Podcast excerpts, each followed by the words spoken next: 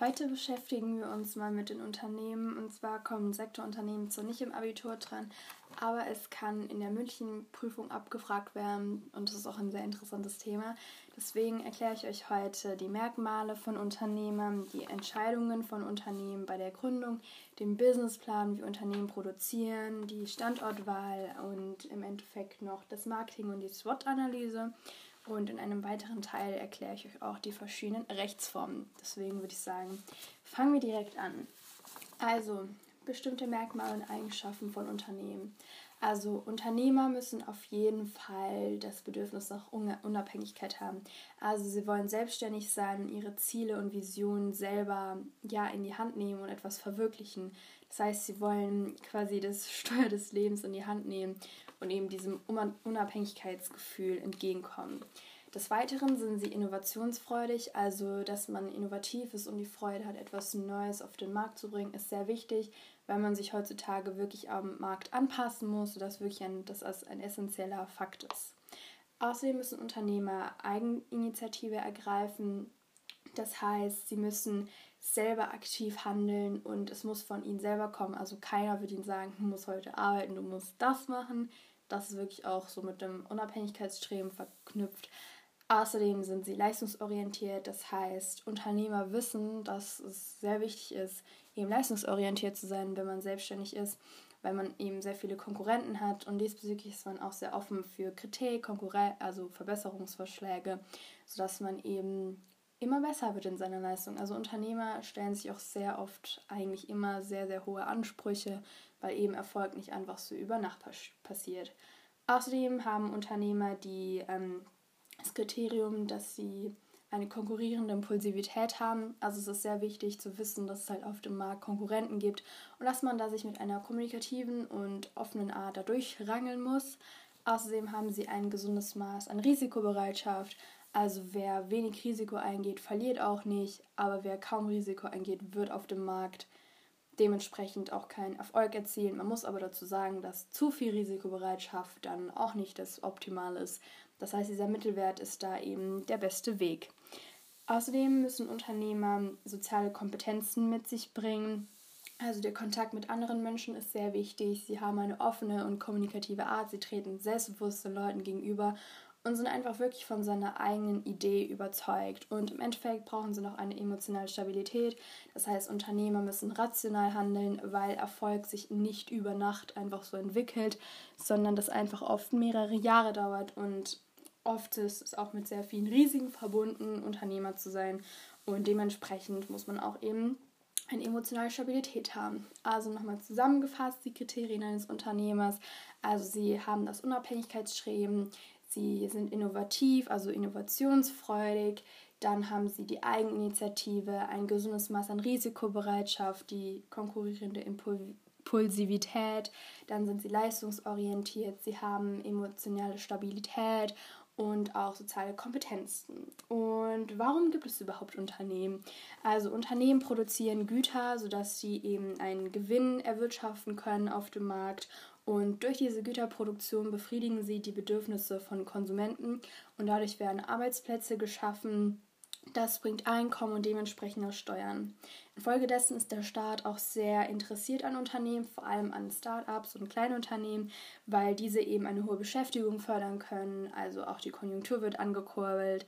Das heißt, es gibt wieder Einkommen und Steuern. Und deswegen können neue Unternehmen eben auch Entwicklung, also eine nachhaltige Entwicklung in der Volkswirtschaft fördern und man spricht davon auch von einem schöpferis, von einer schöpferischen, schöpferischen Zerstörung.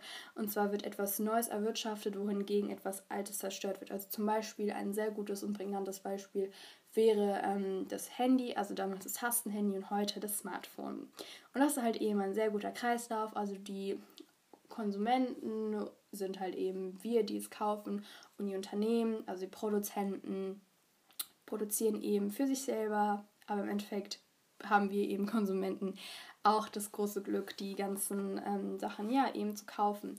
Und man unterscheidet, by the way, auch zwischen der Produzenten- und Konsumentensouveränität. Oder bei der, bei der Produzentensouveränität ist es so, dass die Produzenten das Angebot bestimmen, indem sie die Nachfrage lenken, das heißt durch Marketing. Und bei der Konsumentensouveränität geht es darum, dass die Konsumenten das Angebot steuern, indem sie eben durch ihre Nachfrage quasi das Angebot eben hervorrufen wohingegen eben Wettbewerbspolitik da sein soll. Aber das ist jetzt eigentlich nur so ein Randfakt. Das heißt, das waren jetzt einmal die Merkmale und Eigenschaften der Unternehmen. Und kommen jetzt nun zu den Entscheidungen bei der Gründung von Unternehmen. Also welche Entscheidungen muss man treffen bei der Unternehmensgründung? Natürlich ist es so, dass am Anfang einer jeden Unternehmensgründung braucht man erstmal die Geschäftsidee. Also es kann verschiedene Gründungsmotive haben, aber die Geschäftsidee muss einfach da sein. Man stellt sich die Frage, welches Produkt möchte man anbieten oder welche Dienstleistung möchte man anbieten. Und dann macht man die Marktanalyse, also man analysiert, wer sind die Kunden, gibt es einen Markt dafür, gibt es eine Marktlücke, wer sind unsere Konkurrenten, wer sind unsere Mitstreiter, Wettbewerber. Und wenn das geregelt ist, muss natürlich auch sich um die Finanzierung gekümmert werden. Also wie kann der Finanzbedarf gedeckt werden? Und gibt es überhaupt ausreichend Quellen für ähm, Fremd- oder Eigenkapital? Denn am Anfang eines Unternehmens ist es auch so, dass es wenig kreditwürdig ist, weil es natürlich noch keinen Gewinn erbracht hat. Und im Allgemeinen muss sich ein Unternehmen auch die Frage stellen, was ist denn deren Vision? Also wer sind sie? Haben sie denn überhaupt ähm, die Voraussetzungen für den Erfolg? Also haben sie eine kommunikative Art? Haben sie die Durchsetzungsfähigkeit? Und können sie eben durch ihre Kreativität und dementsprechend eben ihre soziale Kompetenzen Erfolg auf dem Markt erbringen? Und diese Entscheidungen kann man auch innerhalb eines Businessplans feststellen. Und zwar ist der Businessplan quasi der Fahrplan in die Selbstständigkeit. Und das sind eben dann alle Faktoren, die für den Erfolg eines Unternehmens entscheidend sind. Also in einem Businessplan legt man fest, was man vorhat, was zu tun ist und wie man sein Vorhaben dementsprechend erreicht. Und es ist vor allem eine Unterlage für Bankgespräche, um eben einen Kredit zu beantragen und eben bei der Bank eben sozusagen, hey, unser Unternehmen ist wirklich sehr gut und ja.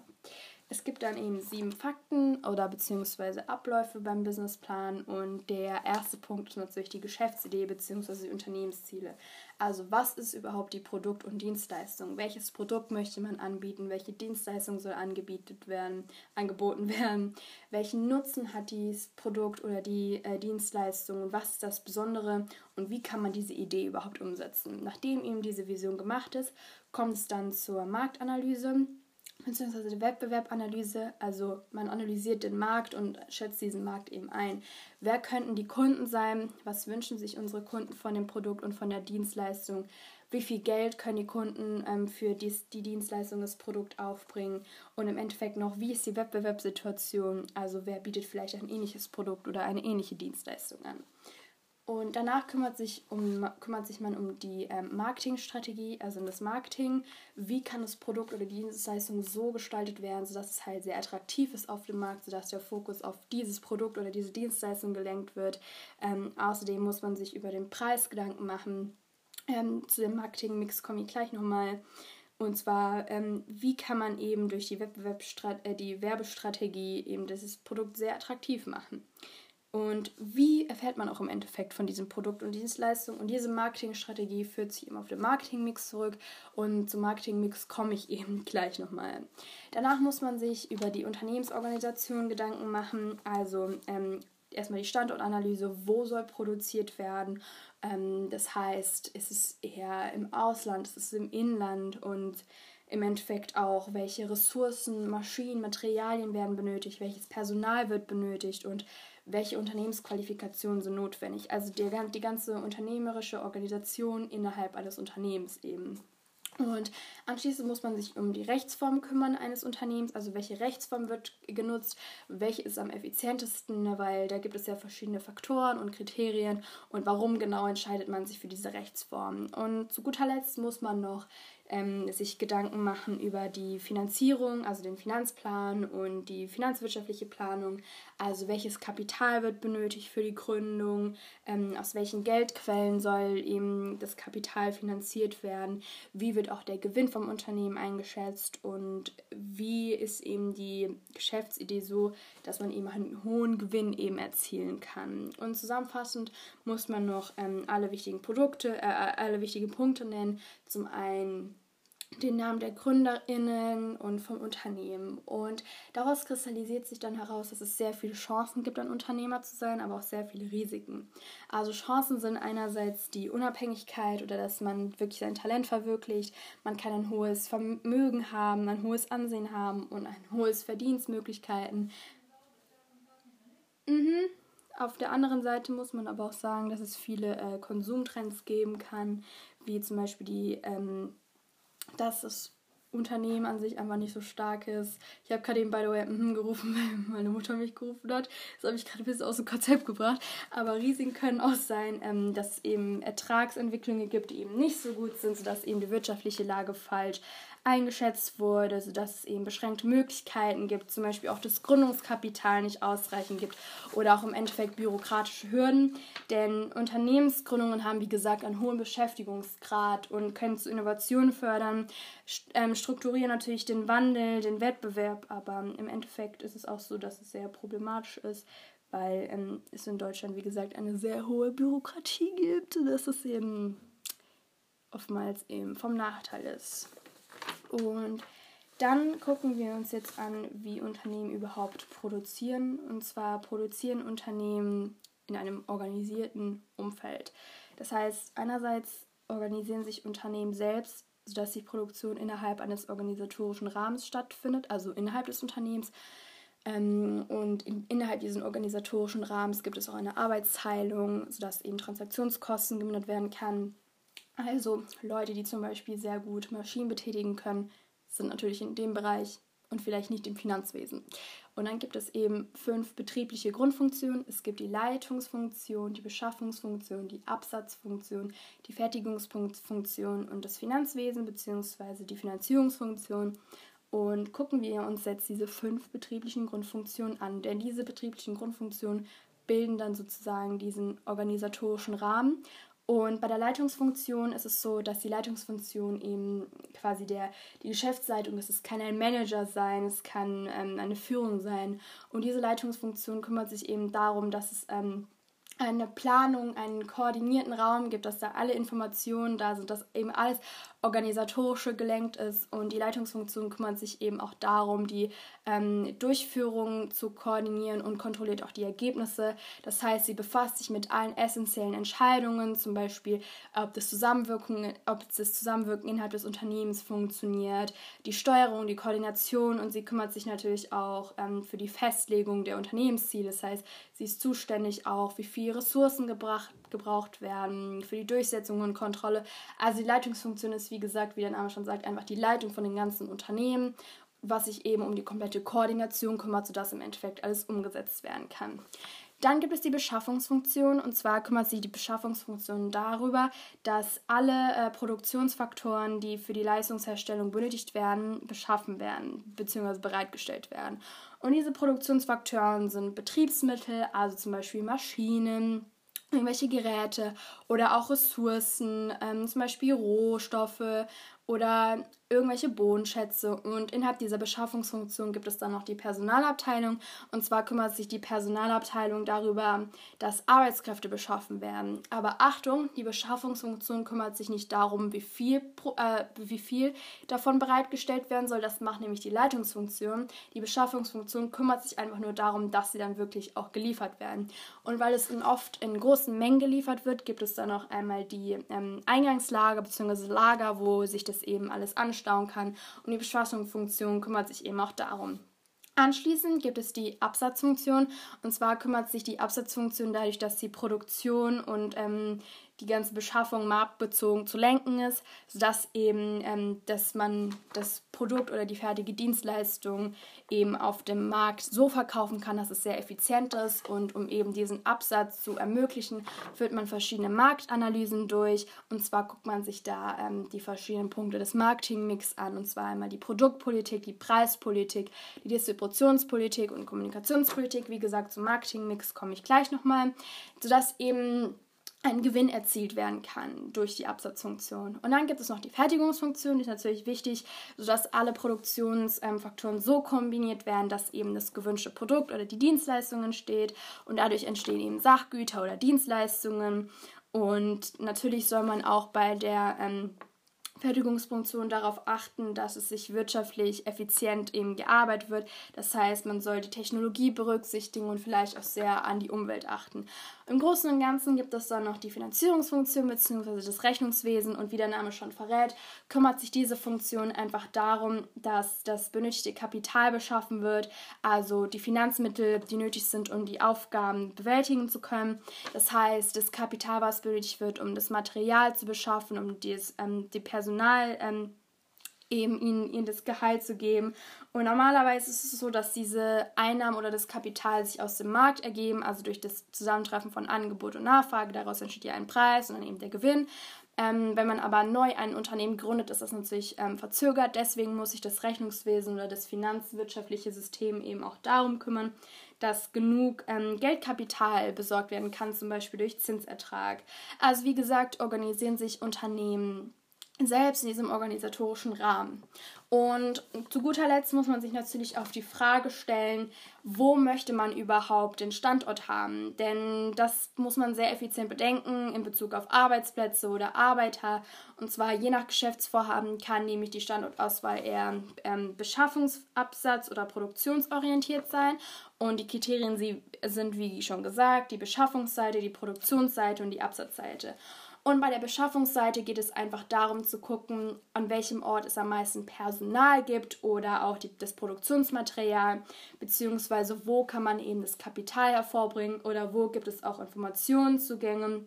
Also beim Personal eben, wo ist das Qualifikationsniveau hoch, wo gibt es Mitarbeiterpotenzial, bei dem Produktionsmaterial eben, wo gibt es die äh, Rohstoffe, wo sind diese verfügbar, wo gibt es die ähm, Lieferantennähe oder die kommunale Infrastruktur. Und beim Kapital eben, wo ist das Zinsniveau sehr gut oder wo hat man eben Zugang zu öffentlichen Fördermitteln.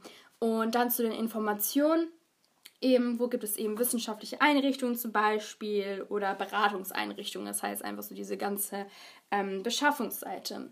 Dann kann man sich aber auch als Ziel setzen, eine gute Produktionsseite zu haben. Dann guckt man sich eben an, wo sind die besten Geschäftsräume, wo ist man am besten ausgestattet, wo sind die Kosten am niedrigsten und natürlich auch die staatlichen Abgaben, also wo muss man am meisten Steuern oder Gebühren zahlen, beziehungsweise am wenigsten zahlen und natürlich noch den behördlichen, äh, die behördliche Auflagen und zwar, wo ist die Umwelt dafür am besten geeignet, die Flächennutzung und Sicherheit. Und im Endeffekt gibt es dann noch die Absatzseite.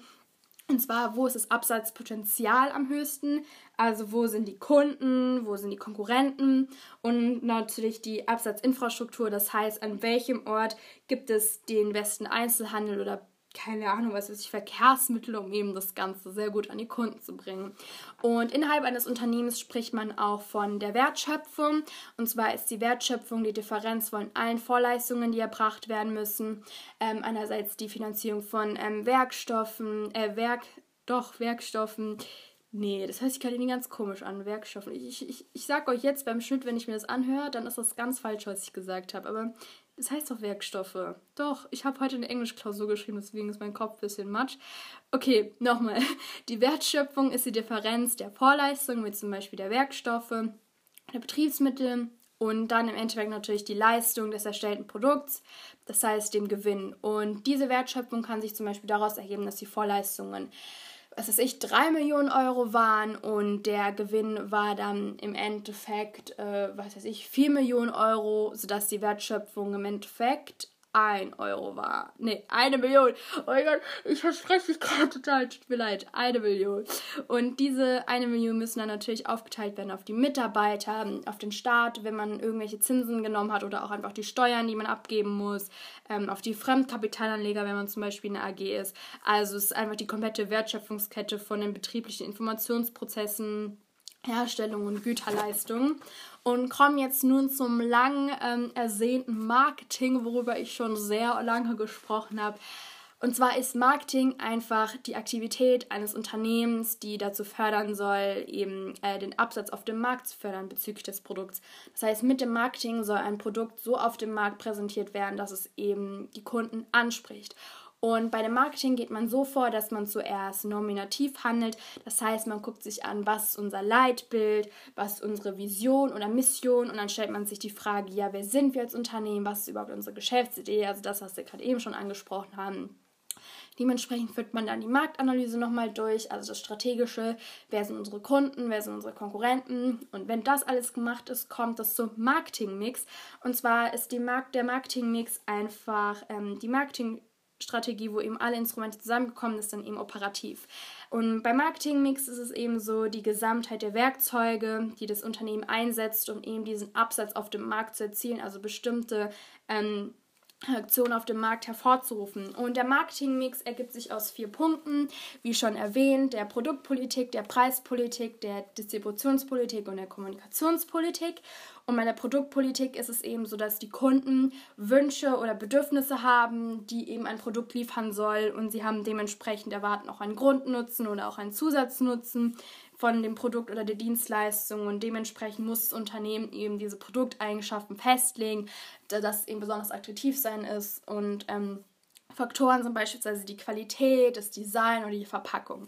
Dann gibt es die ähm, Preispolitik. Und zwar kann sich der Kunde eben an dem Preis orientieren und dann muss nämlich das Unternehmen auch so ein effizientes Preis-Leistungs-Verhältnis hervorrufen. Und zwar ist natürlich das Ziel gewinnmaximierend und Ziele können aber auch sein, ähm, das Image zu stärken, einen hohen Umsatz zu haben, eben neue Kunden zu gewinnen. Und Faktoren können eben zum Beispiel Rabatte sein ähm, oder Nachlässe oder einfach so Aktionen wie 3 für 2 oder was auch immer.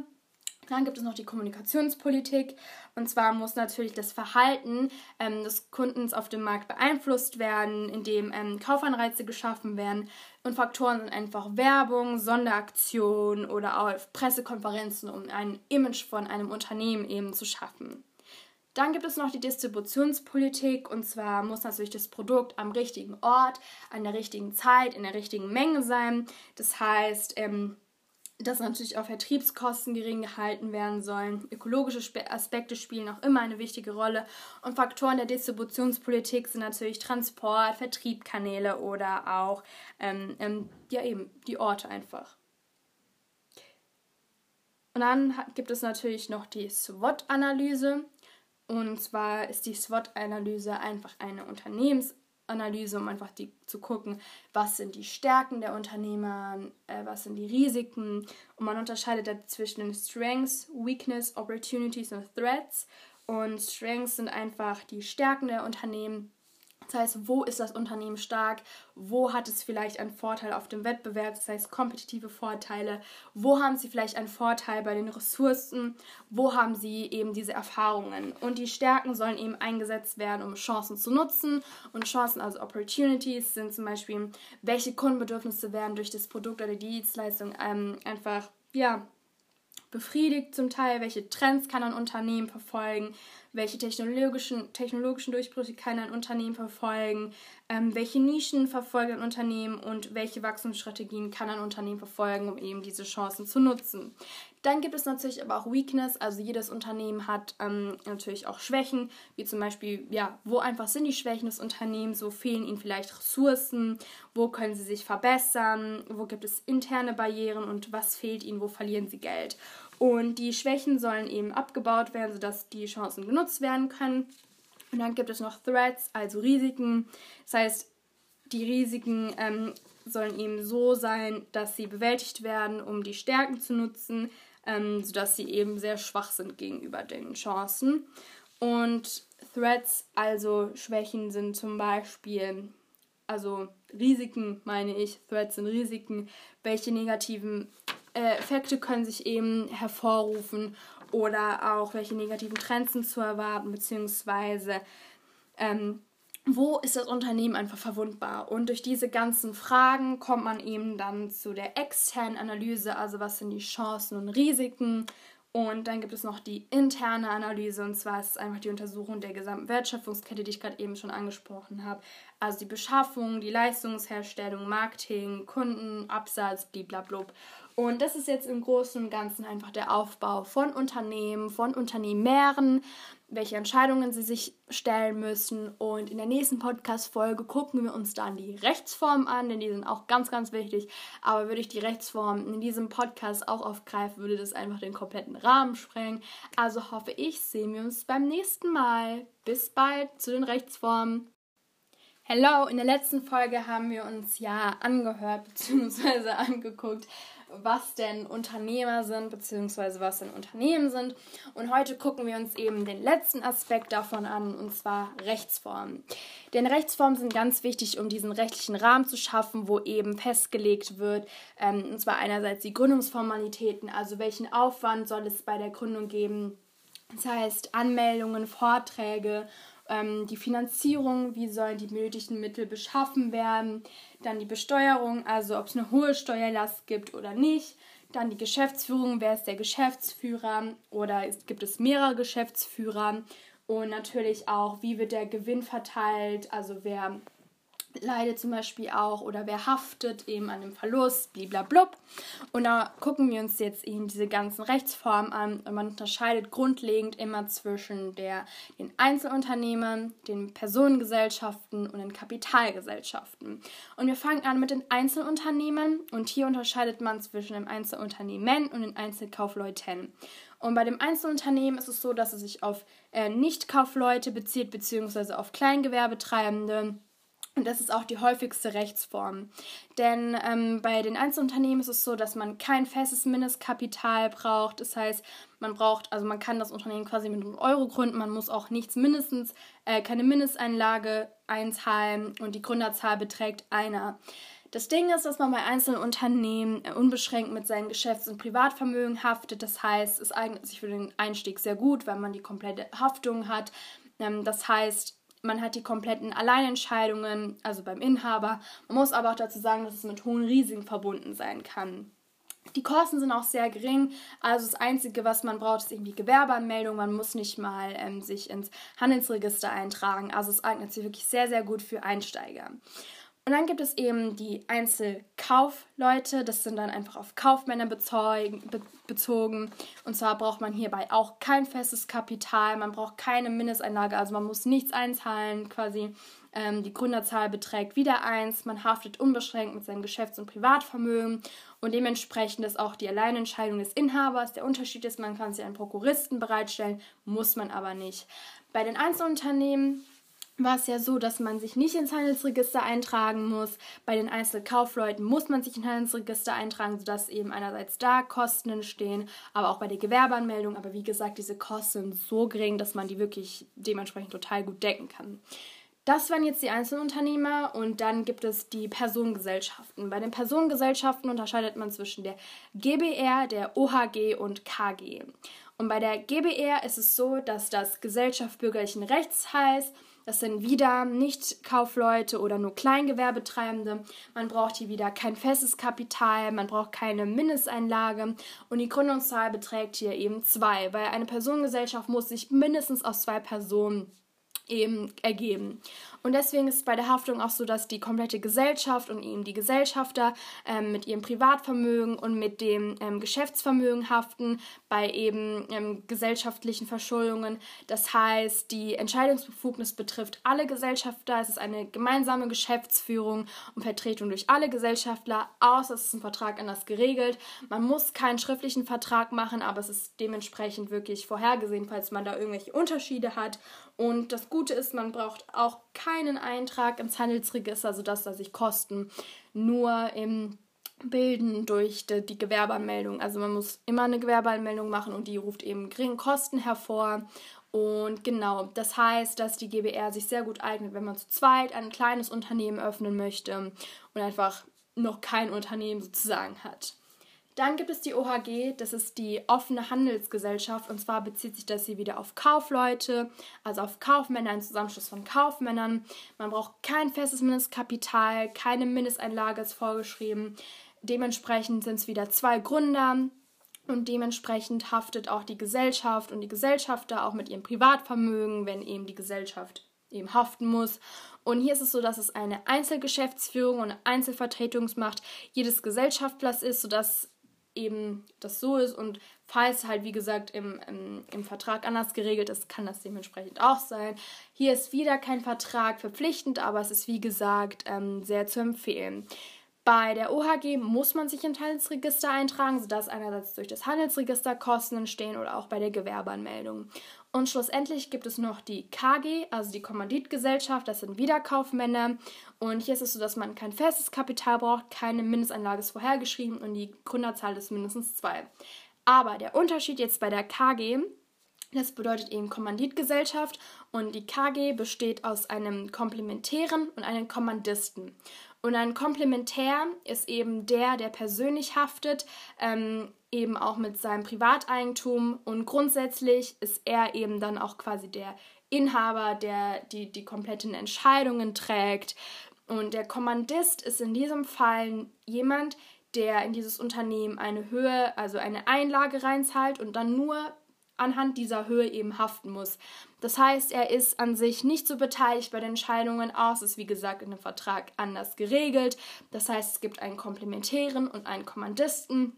Es eignet sich sehr gut für einen Kommandisten, wenn der nicht haften möchte, aber trotzdem in ein Unternehmen involviert werden will und sodass eben die Gesellschaft vielleicht ähm, ja noch ein bisschen an Kapital gewinnt, aber wirklich das mit den Haften, Haftungen ein bisschen unterschiedlich ist. Also wenn ich zum Beispiel ein Unternehmen beitreten möchte, aber halt wissen will von Anfang an, wie viel ich haften möchte, also mit meinem Privatvermögen, eignet sich eben die KG sehr gut. Bei der KG muss man auch sich ins Handelsregister eintragen, sodass eben durch das Handelsregister Kosten stehen und bei der Gewerbeanmeldung, wie gesagt, auch. Und das waren jetzt eben die Personengesellschaften. Und kommen jetzt nun zu den Kapitalgesellschaften. Bei den Kapitalgesellschaften gibt es die GmbH, die UG und die AG. Und die GmbH ist ja die nicht Geh mal Bier holen, sondern die Gesellschaft mit beschränkter Haftung. Und hier ist es so, dass man mindestens eine Person braucht und der große, große Unterschied ist jetzt hier, dass man ein Mindeststammkapital braucht von 25.000 Euro und die Mindesteinzahlung ähm, bei der Gründung entspricht 12.500 Euro. Und hier ist eben der Unterschied, dass es eine beschränkte Haftung geht. Das heißt, man haftet nur mit dem Gesellschaftsvermögen und die Haftungsbeschränkung tritt erst nach der Eintragung ins Handelsregister ein. Ähm, das heißt, manchmal kann es sein, gegebenenfalls, dass noch eine persönliche Haftung des Geschäftsführers ist. Ähm, aber durch den Eintrag ins Handelsregister und der Gewerbeanmeldung entstehen hier zu LAS Kosten. Aber das Wesentliche bei der GmbH ist eben, dass es eine beschränkte Haftung geht. Das heißt, bei den anderen war es ja so, dass man oftmals auch mit seinem Privatvermögen gehaftet hat. Hier ist es aber wirklich davon abgesehen, nicht mit seinem Privatvermögen zu haften. Und weil das Ganze noch ein bisschen komplexer ist, ist eben ein ähm, schriftlicher gesellschaftlicher Vertrag erforderlich. Der Mindestinhalt muss gesetzlich geregelt sein. Es muss eine notarielle Beurkundung geben und auch Musterprotokolle von Notaren. Und dementsprechend gibt es auch einen Geschäftsführer, es gibt die Geschäftspolitik, also die Gesellschaftsversammlung und man kann auch einen Prokuristen wieder bereitstellen. Also der Unterschied ist eben hier, dass man das Kapital hat und eben dementsprechend nur quasi mit der Gesellschaft, also dem Gewinn ähm, von der Gesellschaft haftet. Dann gibt es die UG, das ist die Unternehmergesellschaft, die ist auch haftungsbeschränkt und das ist eigentlich ziemlich ähnlich wie die GmbH. Der einzige Unterschied ist, dass das Mindeststammkapital 1 Euro beträgt. Ähm, man braucht aber eine vollständige Einzahlung bei der Gründung. Nur eine Bargründung ist möglich. Und hier ist, wie gesagt, ähm, wie gesagt, nur einer ähm, zuständig für die Gründungszahl. Es können natürlich immer mehr Leute dazukommen. Und die wesentlichen Formalitäten sind einfach wieder wie bei der GmbH. Ich wiederhole sie einfach kurz. Also die Haftung ist so, dass eben man nur mit dem Gesellschaftsvermögen haftet. Ähm, man braucht eine Eintragung ins Handelsregister. Das heißt, Kosten entstehen durch die Gewerbeanmeldung ins Handelsregister. Man braucht einen gesellschaftlichen Vertrag, wo eben der Mindestinhalt, Mindestinhalt gedeckt wird. Es muss eine notarielle Beurkundung geben. Und die Entscheidung trägt auch der Geschäftsführer. Es gibt eben auch eine Geschäftspolitik und gegebenenfalls haftet auch der Geschäftsführer. Aber das Ziel ist halt eben hier, dass es haftungsbeschränkt, dass es eine beschränkte Haftung gibt, dass man eben nicht mit seinem Privatvermögen haftet. Und schlussendlich gibt es noch die AG, also die Aktiengesellschaft. Und das Ziel der Aktiengesellschaft eben, dass man nicht mit seinem Privatvermögen haftet, sondern dass der Kapitalbedarf am Kapitalmarkt gedeckt werden kann. Und die Kapitalgesellschaften sind auch oft mit einem hohen Finanzbedarf bei der Unternehmensgründung eben gekoppelt. Denn bei der Aktiengesellschaft, bei der Gründung muss man 50.000 Euro Mindest, Mindestgrundkapital haben. Und ähm, das Mindestkap äh, die Mindestgründungszahl beträgt hier wieder einer und man haftet eben nur mit dem Gesellschaftsvermögen, das heißt, es ist wieder haftungsbeschränkt und dieses tritt eben erst nach der Eintragung ins Handelsregister ein. Das heißt, man muss sich wieder ins Handelsregister eintragen und gegebenenfalls ist es auch so, dass es eine Haftung ähm, des Vorstandes gibt und das aber, wie gesagt, in seltenen Fällen soll. Das Ziel ist halt eben, dass es eine beschränkte Haftung geht, dass man eben nicht mit seinem Privatvermögen haftet, sondern nur mit dem Gesellschaftsvermögen. Und die AG ist ja, wie gesagt, ein bisschen ähm, komplexer aufgebaut. Also es gibt einen Vorstand, eine Geschäftspolitik, einen Aufsichtsrat, eine Hauptversammlung. Man kann sich Prokuristen bereitstellen und ein schriftlicher Vertrag ist dementsprechend auch wirklich zwingend erforderlich und im Mindest Mindestinhalt. Ey, ich spreche das jedes Mal aus. Ich habe das jetzt dreimal versucht zu sagen, habe ich jetzt dreimal falsch gesagt. Aber der Mindestinhalt muss gesetzlich geregelt werden und es muss eine notarielle Beurkundung geben. Und ähm, ich hoffe, dass einfach diese kleinen Insider jetzt in das Unternehmen euch geholfen haben. Vielleicht gründet ihr irgendwann mal selber ein Unternehmen und dann denkt ihr an mich, wie ich euch das alles erklärt habe. I don't know. I support Unternehmen. Go, go, go. Und das war die kleine Unternehmensreihe und dann hoffe ich, sehen wir uns beim nächsten Podcast. Tschüss!